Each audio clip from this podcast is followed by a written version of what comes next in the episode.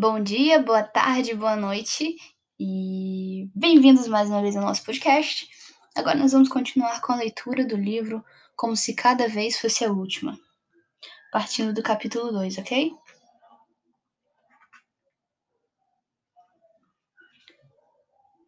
Capítulo 2 Sobre perdas. Você estava indo eu segurei suas mãos o mais forte possível.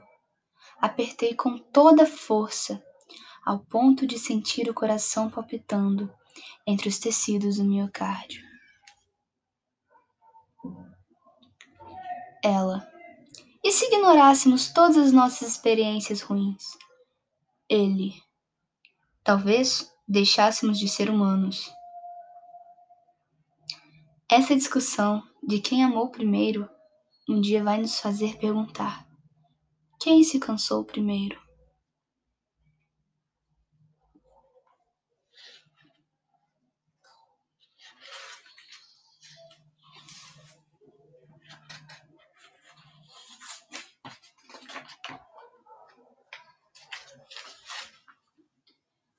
Enquanto você voa lentamente para algum lugar distante de mim, me escondo em meus medos e em minhas vento-agonias sobre te perder.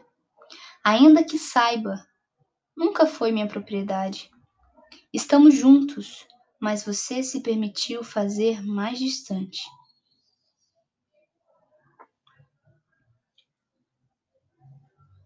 Eles amam de maneira estranha, nunca permanecem.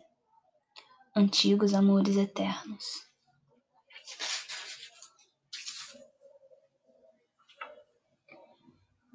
Meu oceano está de ressaca, e todos aqueles que orbitam esta orla se sentem quebrados aos poucos. Saudade.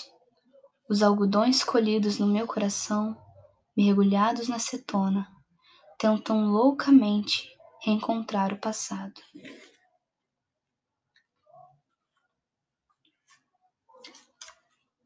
Existe uma constelação de palavras nos seus olhos, uma via láctea de sentimentos no seu peito, que giram como redemoinhos, remoendo e estraçalhando seu presente, enquanto você dorme no meu seio e pede em silêncio para que fique.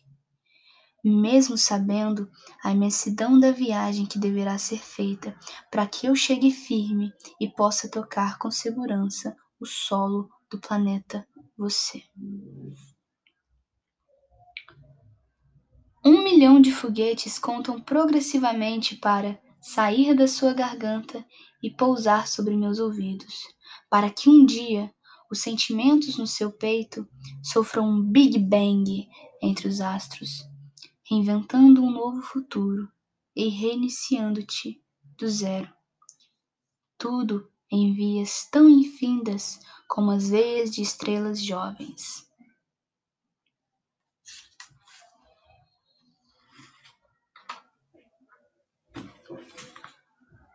Você se foi, mas o retrato do seu olhar ficou guardado na minha memória, do sangue pulsando na espessura do átrio. Bom, pessoal, assim nós chegamos ao fim do nosso segundo capítulo do livro. Esse livro que é curtinho, mas eu espero que ele esteja aquecendo o coração de vocês.